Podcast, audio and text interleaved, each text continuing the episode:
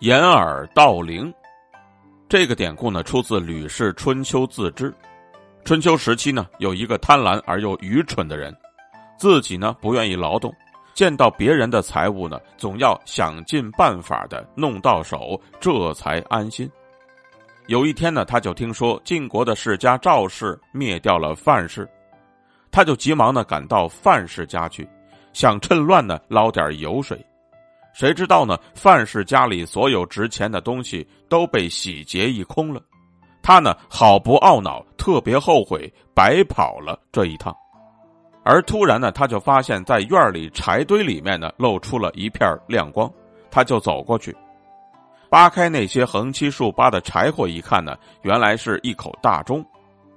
他呢就仔细的审视了一番，断定呢这口大钟是用上等的黄铜做成的。不禁是喜出望外，眼睛呢笑的都眯成了一条缝。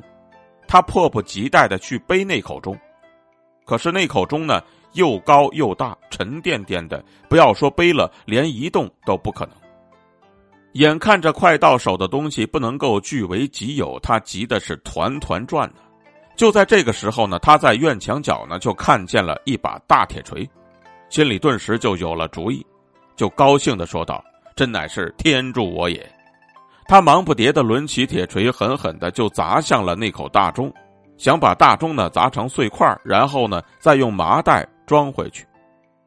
可是呢，大钟发出的巨响把他给吓了一跳，并且呢，那嗡嗡嗡的余音久久的在院子上空回荡，把他的耳朵都要给震聋了。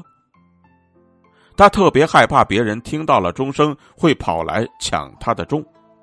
所以就赶快用双手捂住了他的耳朵，于是呢，他就听不见钟声了。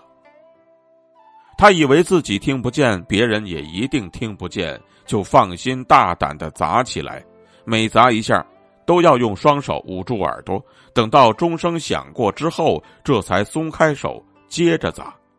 就这样呢，一下又一下，钟声响亮的传到了很远的地方。人们听到钟声之后，便蜂拥而至，把这个小偷呢就给抓住了。